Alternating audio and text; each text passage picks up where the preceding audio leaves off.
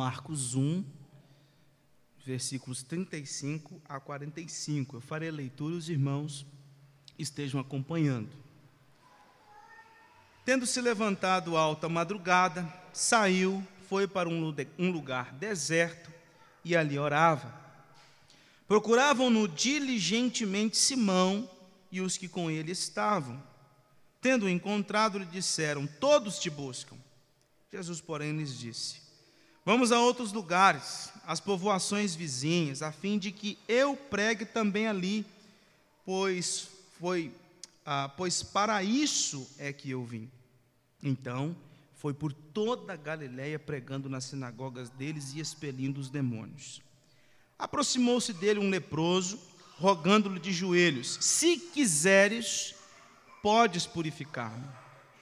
Jesus, profundamente compadecido, estendeu a mão, tocou e disse-lhe: Quero, fica limpo. No mesmo instante, lhe desapareceu a lepra e ficou limpo. Fazendo-lhe então veementemente advertência, logo o despediu e lhe disse: Olha, não digas nada a ninguém, mas vai, mostra-te ao sacerdote e oferece pela tua purificação o que Moisés determinou, para servir de testemunho ao povo. Mas tendo ele saído, entrou a propalar muitas coisas e a divulgar a notícia, a ponto de não mais poder Jesus entrar publicamente em qualquer cidade, mas permanecia fora, em lugares ermos, e de toda parte vinham ter com ele. Vamos orar? Deus eterno todo-poderoso, nós queremos te pedir que agora, por misericórdia e graça, o Senhor haja com o teu Santo Espírito em nossos corações. Ó Deus eterno, pedimos que o Senhor traga ao nosso coração a palavra do Senhor explicada e aplicada, para que, entendendo esta palavra, nós sejamos movidos a uma atitude de adoração, louvor e gratidão ao Senhor. Que nós possamos nos devotar ao Senhor e que o teu Santo Espírito não permita que qualquer situação interna ou externa venha nos distrair enquanto pregamos a tua palavra e também enquanto ouvimos a pregação da tua palavra. Fale profundamente ao coração dos meus irmãos e use a minha vida como instrumento nas tuas mãos. E se há alguém aqui que ainda não é servo teu, que seja transformado pela palavra do Senhor, em nome de Cristo. Amém. Irmãos, Bill, Gay, Bill melhor dizendo, compôs uma música em 1963 e alguns acreditam que ele compôs essa música baseado nesse texto aqui, principalmente os versículos 40 a 45, que é esse encontro de Jesus com o leproso. Eu não decidi cantar, colocar essa música no, na liturgia, porque primeiro ela não estava no repertório e eu não sabia se a igreja conhecia. Muitas igrejas conhecem. E é uma música que o texto dela diz assim: Algemado por um peso, ó quão triste eu andei. Até sentir a mão de Cristo, não sou mais como eu era, eu sei. Desde que encontrei a Cristo e senti seu terno amor, eu tenho achado paz e vida. Para sempre eu cantarei em seu louvor. E o refrão dela diz: Tocou-me Jesus tocou-me, de paz encheu meu coração. Quando o Senhor Jesus me tocou, livrou-me da escuridão. É uma música muito conhecida no cenário evangélico e muitos acreditam que a Bill ele tenha escrito essa, composto essa música baseado nesse texto da cura de Jesus a este leproso porque nós temos aqui uma das curas, um dos sinais que Jesus faz enquanto avança pregando o Evangelho. Enquanto ele avança pregando o Evangelho, ele vai fazendo sinais. Mas os sinais, eles não têm fim em si mesmos. Os sinais não possuem um fim em si mesmo. Jesus tem um propósito.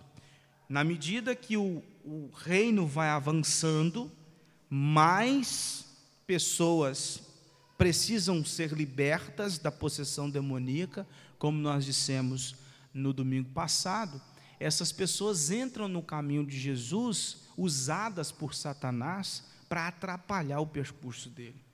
Mas as curas não têm um fim em si mesmo, e os exorcismos não têm um fim em si mesmo. E é isso que a gente vai ver aqui. Então, Marcos ele demonstra que a vida de Jesus, ela ilustra esse avanço do reino de Deus, desde o momento em que Jesus foi ungido, aqui nos versículos 9 a 11 desse primeiro capítulo, ah, nós temos esse avanço do reino. A cada momento há um avanço maior. Primeiro, Jesus confronta o diabo no deserto. Aí você já tem o primeiro avanço. Aí depois, o segundo avanço já é o alcance dos discípulos. Quatro já se tornam seus discípulos. Depois, o terceiro avanço apresentado por Marcos são as curas e as expulsões demoníacas que nós vimos na exposição passada.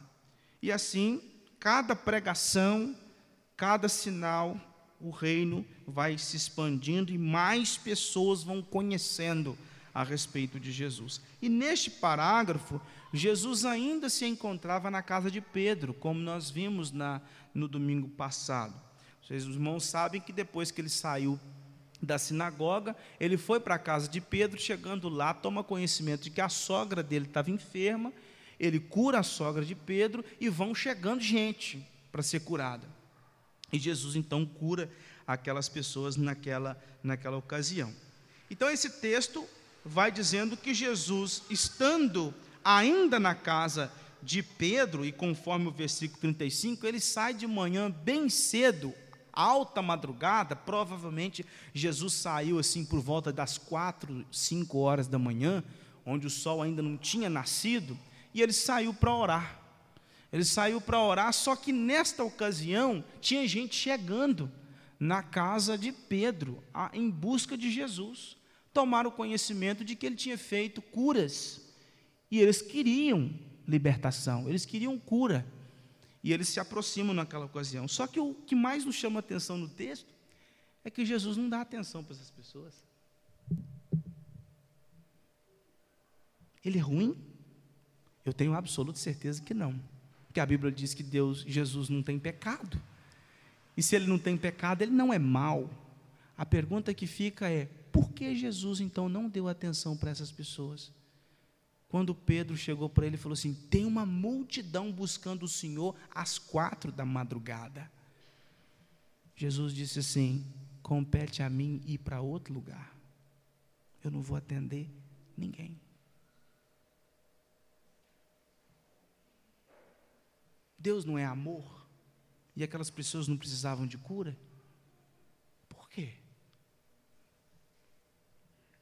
Quando Jesus sai, ele vai para as regiões da Galiléia pregando, e é lá nessas regiões ele vai expelir demônios.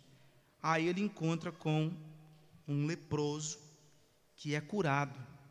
E é interessante porque a narrativa de Marcos ela diz assim: Jesus não quis curar as pessoas às quatro horas da manhã. Estou chutando, tá? Porque é alta madrugada, então ali quatro, cinco horas da manhã. Jesus não quis curar aquelas pessoas na alta madrugada, lá na casa de Pedro. E aí o, a, a, a, o registro de Marcos, ele vem escrevendo de uma maneira que o leproso se encontra com Jesus e diz assim: Se quiseres, pode purificar-me. Por que, que Marcos registra isso? Porque antes Jesus não quis, mas agora ele quis, e ele curou o leproso. O que, que a gente aprende com isso e que a gente vai desenvolver agora? É que Jesus ele tem uma convicção da sua missão, do seu ministério. Ele sabe por que ele, ele, por que ele veio, para que ele veio. E quem dirige a agenda dele não são as pessoas, mas é o Pai. Ele tem compromisso com o Pai, ele não tem compromisso com as pessoas. Ele tem um compromisso com o Pai. Então ele tem uma convicção do seu chamado, ele tem uma convicção do seu ministério. E aí, no decorrer desta idas, né, nessas idas de Jesus, ele sempre vai pregar a palavra. Veja que ele disse no versículo 38: a fim de que eu pregue também ali, nestes outros lugares. O foco do ministério de Jesus era a pregação, não, era, não eram as curas. Não, eram as, a, a, a, não era expelir demônios. Não era fazer paralítico andar, cego enxergar. O foco dele era pregar o Evangelho. As curas, os milagres vinham a reboque como autenticação da sua pregação, que era uma pregação que vinha do alto. Os sinais, eles tinham a característica de autenticar o ministério de Cristo, mas o alvo do seu ministério é a pregação. Vamos ver aqui os versículos 35 e 36, onde Jesus mostra nesse processo de estar, com, de estar convicto do, do seu ministério, de que para ele exercer o seu ministério, ele precisa estar em harmonia com o Pai. E é a primeira coisa que a gente aprende aqui nesses, três, nesses dois versículos. Jesus tem harmonia com o Pai. E é porque ele tem harmonia com o Pai que ele consegue exercer o seu ministério. Tendo se levantado à alta madrugada, saiu, foi para um lugar deserto e ali orava. Era muito comum para o judeu sair de madrugada para orar. Era costume deles. Eles tinham essa prática de sair bem cedinho antes do sol nascer e buscavam privacidade. Eles se retiravam, saíam para um lugar longe das pessoas e eles tiravam aquele tempo para orar, para começar o dia. Então eles, enquanto eles estavam orando, a gente pode ver, por exemplo, lá no Salmo 5, essa prática dos judeus, enquanto eles oravam, o dia ia nascendo. E eles começavam aquele, aquele dia buscando ao Senhor. Então Jesus tinha essa prática, como um bom judeu, ele sai à alta madrugada vai para o deserto. Perceba que deserto é uma palavra que está sempre presente no Evangelho de Marcos. Jesus vai para o deserto para ser batizado, Jesus vai para o deserto para ah, ser tentado por Satanás, e sempre quando ele quer orar, ele vai para o deserto. Ele busca lugares ermos, lugares afastados, longe das, das pessoas. Então ele sempre busca essa essa privacidade. E é, é digno de nota que o Evangelho de Marcos só apresenta Jesus orando três vezes. A primeira é aqui, que está no início do ministério dele. A segunda é lá no meio do Evangelho, quando as pessoas querem tornar Jesus rei e ele se afasta para orar. E a terceira ocasião que Marcos apresenta é lá no final, quando ele estava lá no Getsemane, onde ele ora pedindo para que o Senhor, se possível, se possível é, tirasse dele o cálice. Então, são momentos críticos na vida de Jesus. Aqui é um momento de início de ministério, depois um momento onde as pessoas querem proclamar o, querem proclamá-lo rei e depois antes de ser morto e crucificado. Isso sempre mostrando esse embate que existe no ministério de Jesus, esses conflitos que estão sempre presentes no ministério dele. Aqui o texto diz que essas pessoas foram buscar a Jesus em alta madrugada, mas se essas pessoas chegando lá, neste horário, é porque elas não estavam presentes quando Jesus pregou o evangelho do reino. Então elas estavam ali não querendo ouvir Jesus, elas queriam milagres, curas. Elas não foram ali para ouvir a pregação de Jesus, elas foram ali caçando cura, caçando sinal. Elas não tinham ouvido a pregação do Evangelho, mas estavam ali buscando ao Senhor. Isso mostra que aquelas pessoas estavam buscando bênçãos tão somente materiais. Elas só queriam ficar livres das enfermidades. Não tem um pedido mais fútil para você fazer do que simplesmente ser curado. Nós falamos isso no domingo passado. Não estou dizendo que Jesus não cure, não estou dizendo que Jesus não curou um monte de gente mas a gente vai perceber no decorrer do Evangelho que Jesus tem algo muito maior para apresentar para as pessoas do que a cura do corpo. E é isso que ele vai sempre apresentar no Evangelho. Então, Marcos ele vai mostrar que Jesus não está preocupado. O versículo 36 diz assim: ó, procuravam-no diligentemente, ou seja, os discípulos estavam procurando Jesus com veemência, estavam correndo de um lado para o outro, pensando. Eu fico imaginando a cena. Os discípulos falam, mas onde ele foi? Quatro horas da manhã, cadê Jesus? E vai num quarto, e vai no outro, e vai para lado de fora da casa, e estão procurando Jesus, por quê? Porque eles estão pressionados pela multidão. Cadê Jesus, Pedro? Cadê Jesus? Cadê Jesus? Eles falam, peraí, eu não sei, ele sumiu. Peraí, nós temos que achar ele. Então estão correndo buscando Jesus. Quando chega lá, o versículo 17 diz: Tendo encontrado, disse: Todos te buscam. Em outras palavras, o que, que eles estão falando? Jesus, o que o senhor está fazendo orando uma hora dessa, rapaz? Uma multidão lá esperando para o senhor curar. E por que, que o senhor está aqui sozinho, orando? Jesus mostra para eles: Eu tenho compromisso com o Pai. Eu tenho um compromisso com o Pai. Essas pessoas só estão querendo curas imediatas, mas eu tenho um compromisso com o Pai. E eu tenho um compromisso com outros lugares. Eu não vou ficar preso em Cafarnaum. O meu ministério não é restrito a Cafarnaum. Eu preciso ir para outros lugares. Jesus ele não se preocupava com fama, principalmente esse tipo de fama principalmente esse tipo de fama. Ele preocupava com o Pai, essa relação com o Pai, de tirar um tempo para orar, de buscar o Pai, de pedir direção ao Pai, para exercer o seu ministério fielmente. Ele mostra essa dependência do Pai para fazer a vontade do Pai. O reverendo Hernandes ele conta que em 1997 ele foi numa viagem para Coreia do Sul e lá ele tomou conhecimento de uma história de um pastor que recebeu um telefonema do presidente da Coreia. E, e a secretária atendeu o telefonema do presidente disse para o presidente o seguinte: Olha, o pastor não pode receber o senhor porque ele está orando.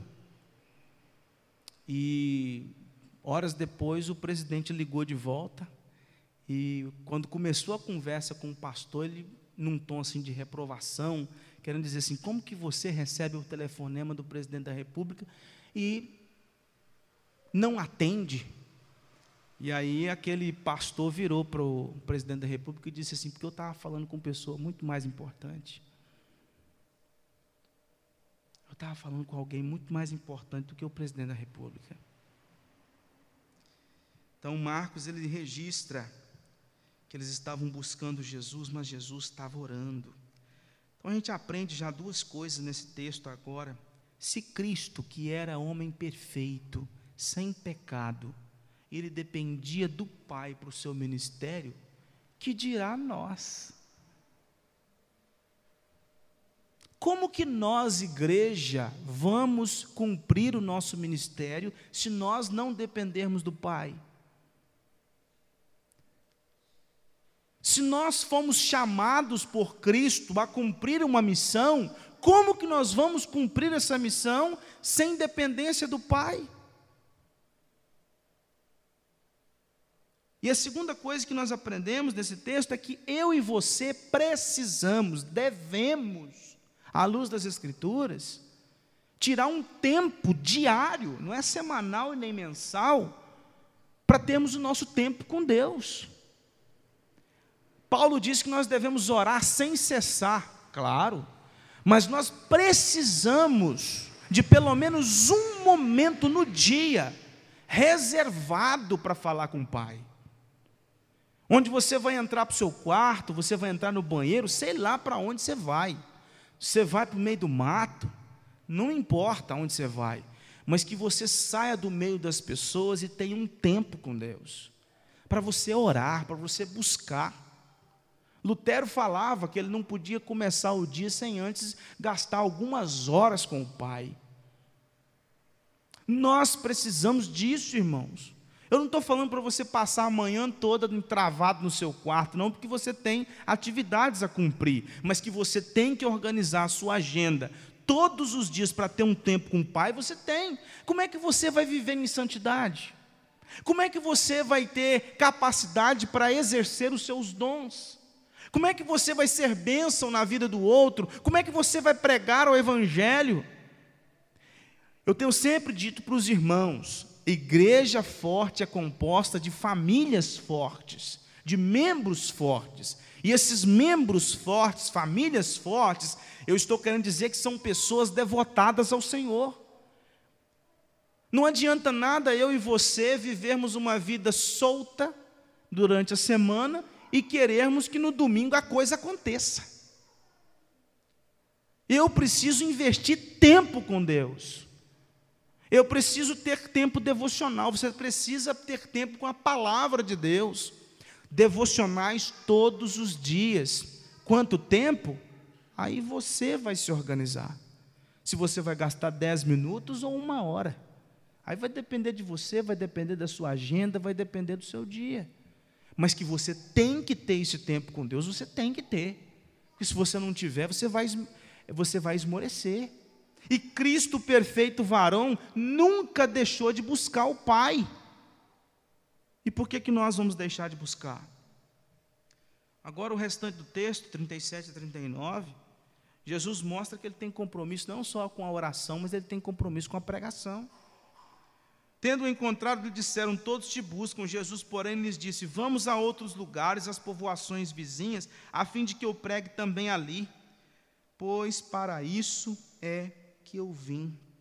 Jesus tem um compromisso com a pregação. Quando aquelas pessoas chegaram até ele, ele não quis atendê-las, mas ele disse para os discípulos: Nós vamos para outro lugar. Nós vamos deixar o pessoal de Cafarnaum agora. Eu já preguei o evangelho aqui em Cafarnaum. Eu já fiz milagres em Cafarnaum. Eu já expeli demônios em Cafarnaum. Mas agora é hora de seguir para outro lugar. Eu não posso passar os meus anos todo de ministério travado aqui em Cafarnaum. Eu fui enviado pelo Pai para ir até as ovelhas perdidas da casa de Israel. Então não posso ficar só em Cafarnaum, eu tenho que pregar nas outras regiões. Eu tenho que pregar para outras pessoas. Eu tenho que falar do evangelho, do reino. Veja que Jesus não está falando aqui, eu tenho que ir para curar mais gente. Eu tenho que ir para expulsar demônios de mais gente. Não, eu tenho que ir para pregar. Jesus tem compromisso com a pregação, porque ele é o profeta que Moisés disse lá em Deuteronômio: olha, virá um que é maior do que eu. Ele é o profeta. E o profeta faz o que? Ele prega a palavra. E é isso que Jesus Cristo prega, a palavra. E qual palavra? Arrependei-vos e credes no Evangelho. E era isso que ele fazia quando ele caminhava por toda a Galileia. Então Jesus vai para estas outras povoações, versículo 39 diz: Então foi por toda a Galiléia pregando nas sinagogas deles e expelindo demônios. Veja que ele expelia demônios, mas como consequência da pregação. Ele ia até as sinagogas pregando a palavra de Deus, e no decorrer da pregação ele expelia demônios para autenticar que a sua mensagem vinha do alto porque ele tinha convicção: eu vim para isso. Eu vim para pregar o evangelho do reino. Eu vim para fazer a vontade do Pai. Frank Tillman, ele diz o seguinte: Jesus simplesmente não queria ter seus movimentos cercados por multidões à procura de alívio físico. Ele precisava pregar o evangelho que transforma a alma. O que adianta? curar pessoas que continuariam enfermas espiritualmente. As curas não tinham um fim em si mesmas. Elas eram para mostrar, era autenticar o ministério de Cristo Jesus. Uh, ele tinha convicção da sua missão, ele veio pregar o evangelho do reino, arrependei-vos e crede no evangelho. Ele veio para buscar as ovelhas perdidas da casa de Israel. Ele veio para ensinar a escritura. Vocês viram que no texto anterior, quando nós pregamos, nós vimos que Jesus, quando pregava, as pessoas ficavam maravilhadas.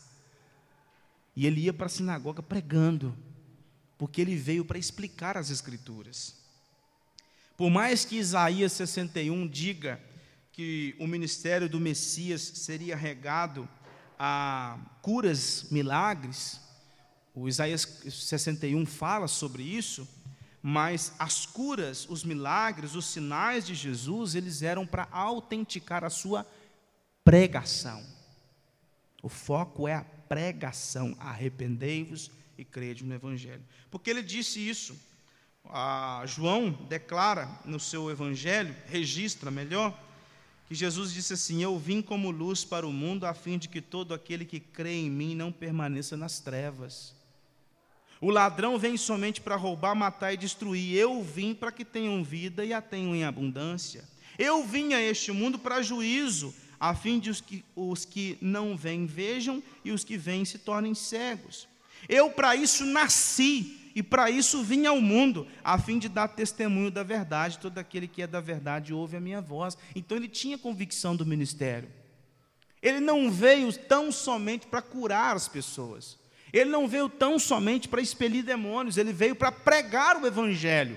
E aquelas pessoas que estavam à alta madrugada na casa de Pedro queriam tão somente serem libertas. Assim como um monte de gente está seguindo para vários lugares espalhados pelo mundo afora, caçando cura. O dia da libertação, o dia da cura, o dia da renovação, o dia da nova vida, o dia de não sei mais o quê.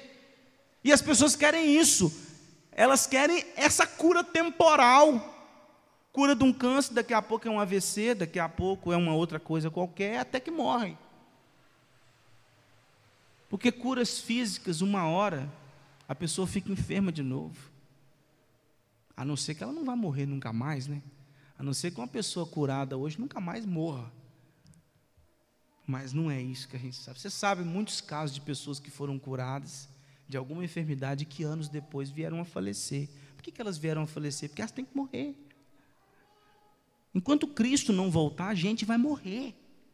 Ou vai morrer de câncer, ou vai morrer atropelado na rua, ou uma bala perdida, ou um acidente de trânsito, ou um infarto dentro de casa assistindo um jogo de futebol. Pessoas vão morrer. E quando a gente busca Cristo só para questões físicas, materiais, a gente está diminuindo o ministério de Cristo. Quando Jesus chamou os seus discípulos, no texto anterior, ele disse assim: Vinde após mim e eu vos farei operadores de milagres. Foi isso que ele falou? Não. Vinde após mim e eu vos farei pescadores de homens e não operadores de milagres. Os apóstolos operavam milagres? Operavam. Mas eles operavam milagres para quê? Para autenticar que eles pregavam sob a autoridade de Cristo. Porque eles eram apóstolos de Cristo, embaixadores de Cristo, eram procuradores de Cristo. E como comprovação de que eles estavam pregando o mesmo evangelho de Cristo, eles curavam, eles expulsavam demônios para autenticar o ministério deles. John Stott ele diz assim: o cristianismo é em essência uma religião da palavra de Deus. Lutero disse assim: consideremos certo e conclusivamente estabelecido que a alma pode prescindir de todas as coisas, exceto da palavra de Deus, e que onde isso não existe, não há ajuda para a alma em qualquer outra coisa. A única coisa que trata a alma é a palavra. Por isso que Hernandes Dias Lopes disse que 75% dos problemas da igreja se resolve no púlpito. É um chute que ele está dando, né? O que ele está querendo dizer é o seguinte: que os, a, a, a, maioria dos problemas da igreja, a maioria dos problemas das pessoas, a maioria dos problemas das famílias se resolve na pregação da palavra, no ensino da palavra. Porque a palavra cura, trata, restaura, reorienta. Os outros 20%, os outros 25%, segundo o Hernandes, é no gabinete pastoral. Mas 75 é aqui, ó, ler a palavra, explicar a palavra e aplicar a palavra. E se você não está presente onde a pregação da palavra está, você só enfraquece. Se você está distante de onde a palavra está sendo ensinada, de onde a palavra está sendo pregada, você só enfraquece espiritualmente.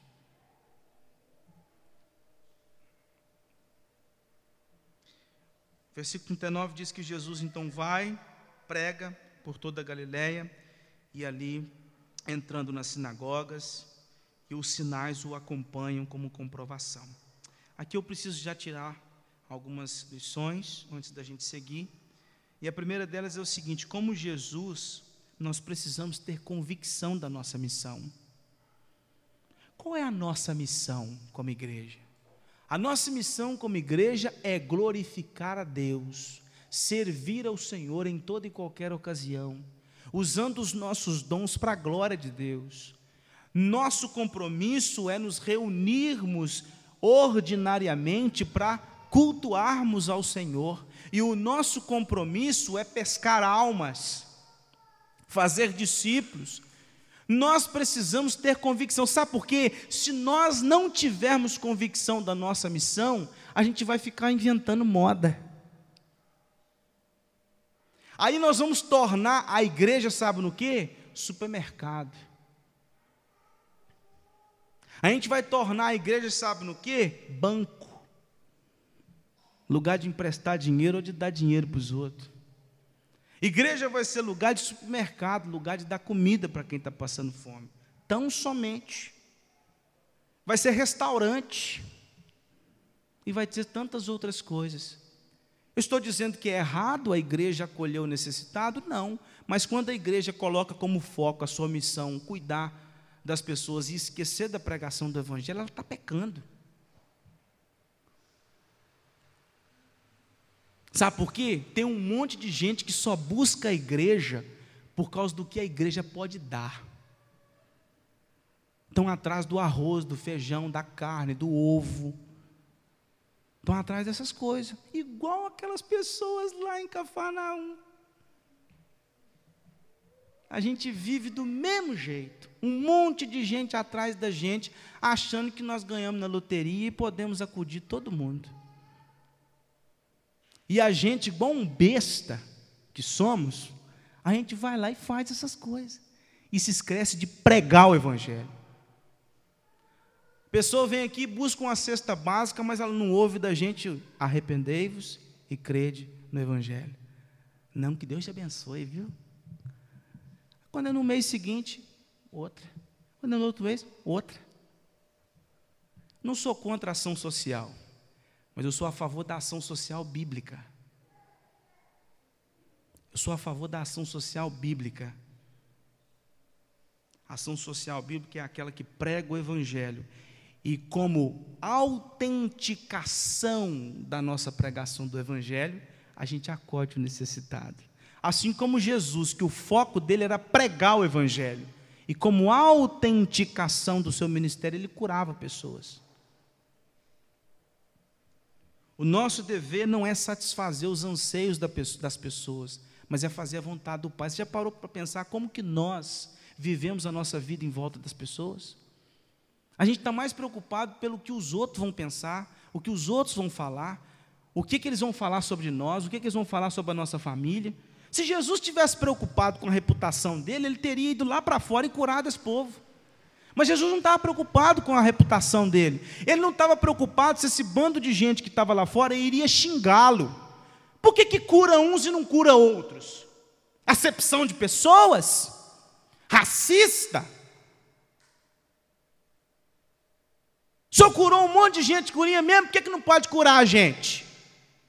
Dois pesos e duas medidas? Jesus fala assim: Eu não tenho compromisso com vocês. Eu tenho compromisso com o Pai. Ele não falou diretamente para as pessoas, mas ele falou para os discípulos. O meu compromisso é com o Pai. Nós, irmãos, temos que ter compromisso é com o Pai. Não é com o que os outros vão pensar, ah, meu Deus, o que, que vão pensar de mim, o que, que vão falar a meu respeito, e etc. Não, gente, esquece isso. Porque enquanto você estiver assim, você só vive depressivo, ansioso, angustiado, porque você está sempre esperando a aprovação dos outros. e se esquece de fazer a vontade de Deus. E Jesus sempre buscou fazer a vontade de Deus. O nosso compromisso é com a pregação do Evangelho. E a heresia dos neopentecostais é tornar os sinais de Cristo a mensagem principal. Eles não estão pregando o Evangelho, eles estão ensinando o povo a correr atrás de Jesus apenas atrás de troco, se enriquecendo às custas das pessoas, prometendo mundos e fundos para elas, fazendo com que as pessoas vejam o céu aqui, vivam o céu aqui, uma vida sem dor, sem sofrimento aqui. Você não pode sofrer, filho de Deus não sofre. Se você é servo de Deus, por que, que você passa necessidades? Servo de Deus deve viver do bom e do melhor. Por que, que você, como servo de Deus, está andando de Fusca? Você tem que andar de Hilux SW4. Por que, que você é um servo de Deus e vive de aluguel? Você tem que morar numa mansão. Por que, que você é servo de Deus e está com esse câncer? Isso é um encosto na sua vida. Isso é uma mentira, um bando de vagabundo comendo dinheiro das pessoas, pregando mentira.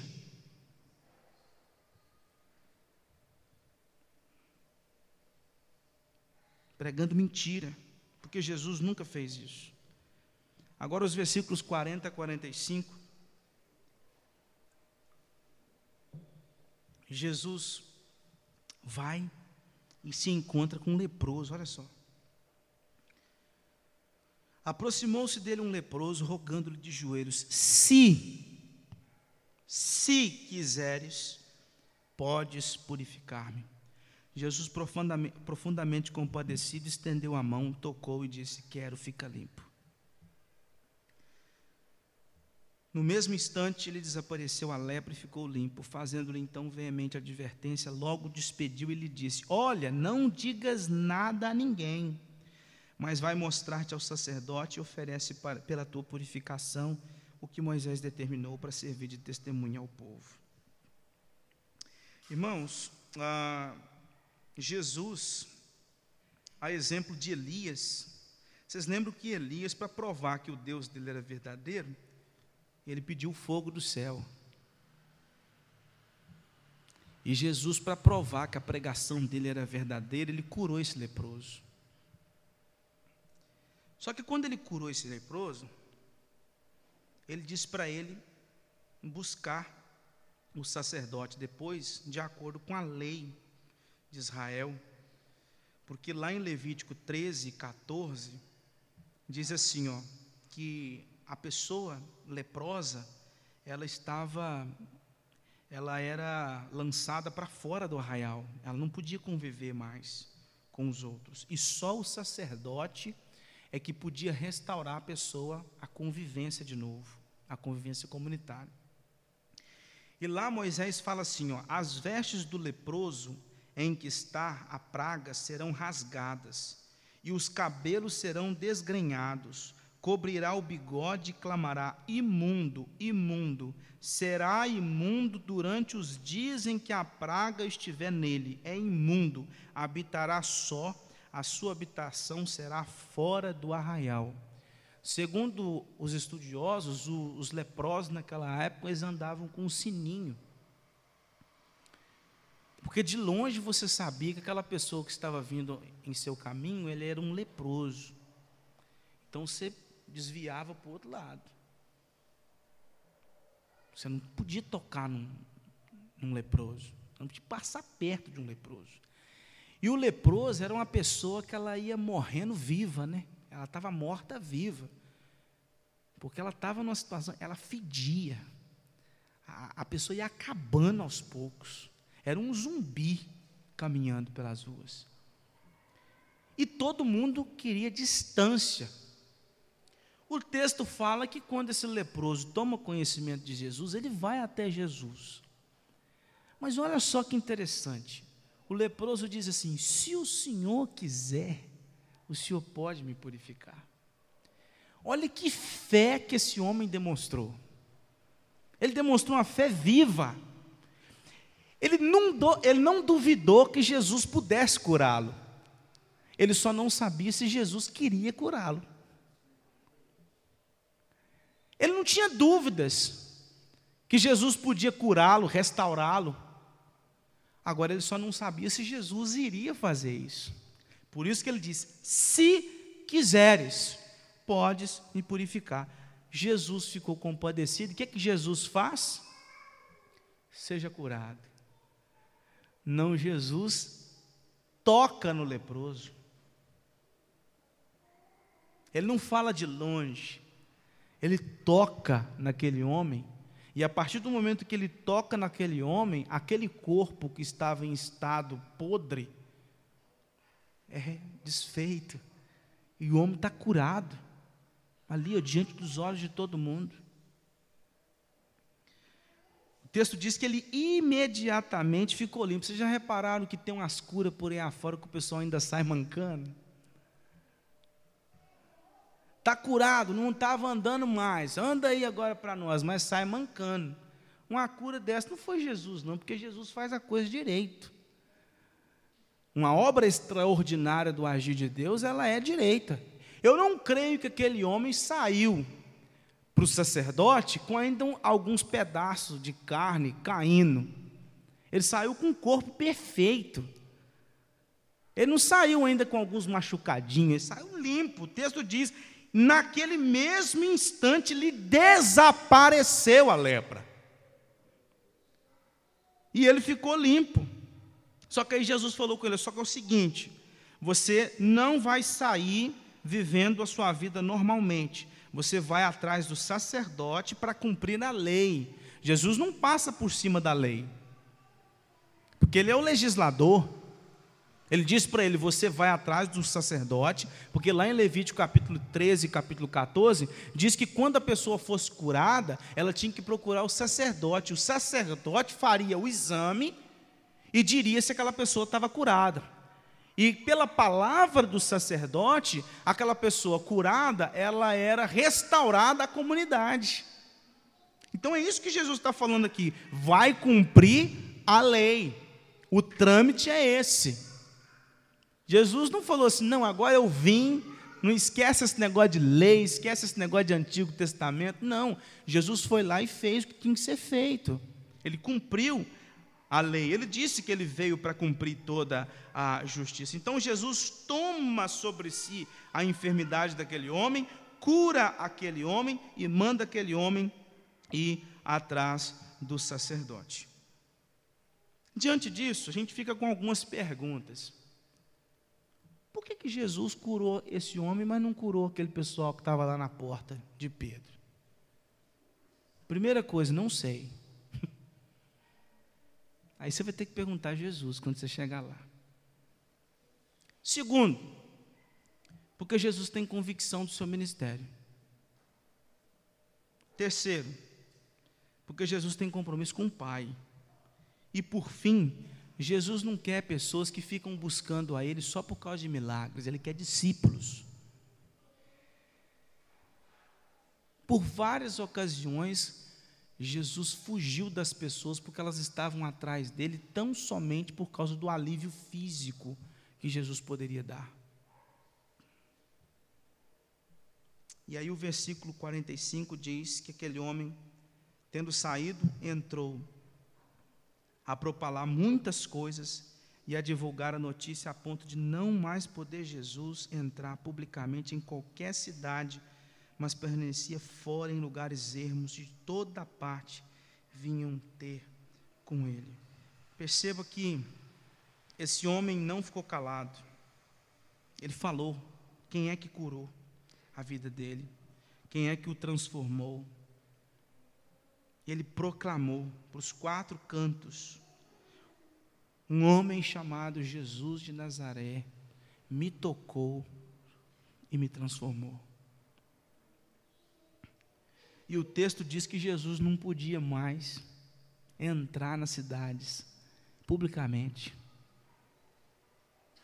Perceba como que o evangelista Marcos, ele vai narrando o ministério de Jesus numa crescente.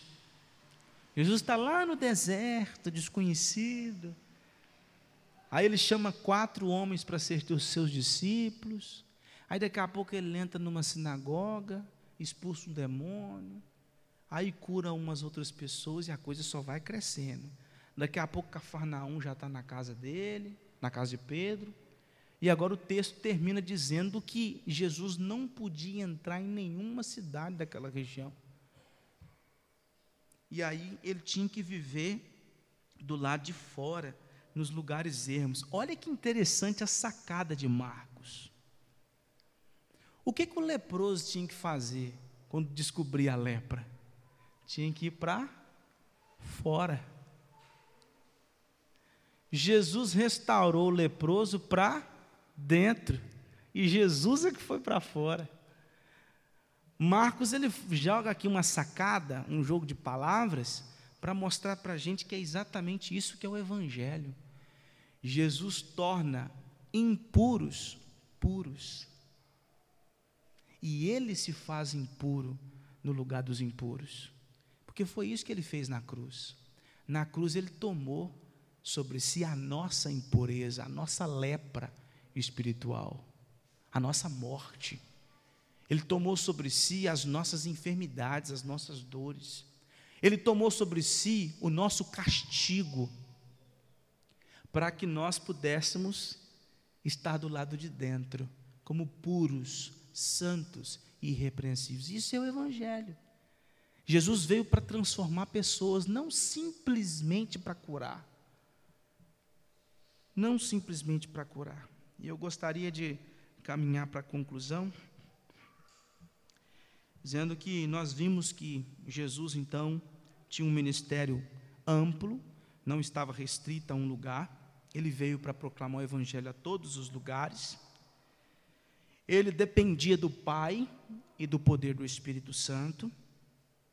Quando ele encontrou aquele leproso, aquele leproso mostrou uma tamanha fé, se mostrando humilde diante de Cristo Jesus, e Cristo decidiu, por livre e espontânea vontade, curá-lo, para mostrar o seu poder na vida daquele homem e mostrar que ele pode curar o homem de, uma, de, uma, de algo muito pior do que a lepra porque se ele pode curar a lepra, ele pode curar coisa muito pior, que é a alma. Tanto que, segundo os rabinos daquela época, alguém ser curado de lepra era tão difícil como alguém ressurgir dos mortos. E Jesus mostra que ele pode curar leproso, e depois, mais à frente, ele vai mostrar também que ele pode ressuscitar a gente da morte. E aí eu pergunto para você: existe muita gente leprosa, espiritualmente falando, você não é uma?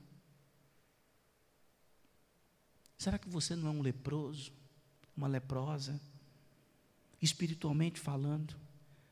Alguém que ainda não está em Cristo Jesus, ainda que não foi transformado. Você não nasceu de novo, porque aquele homem nasceu de novo. Aquele homem nasceu de novo. E você nasceu de novo? Você já se arrependeu dos seus pecados e creu exclusivamente em Cristo Jesus? Você é uma nova criatura?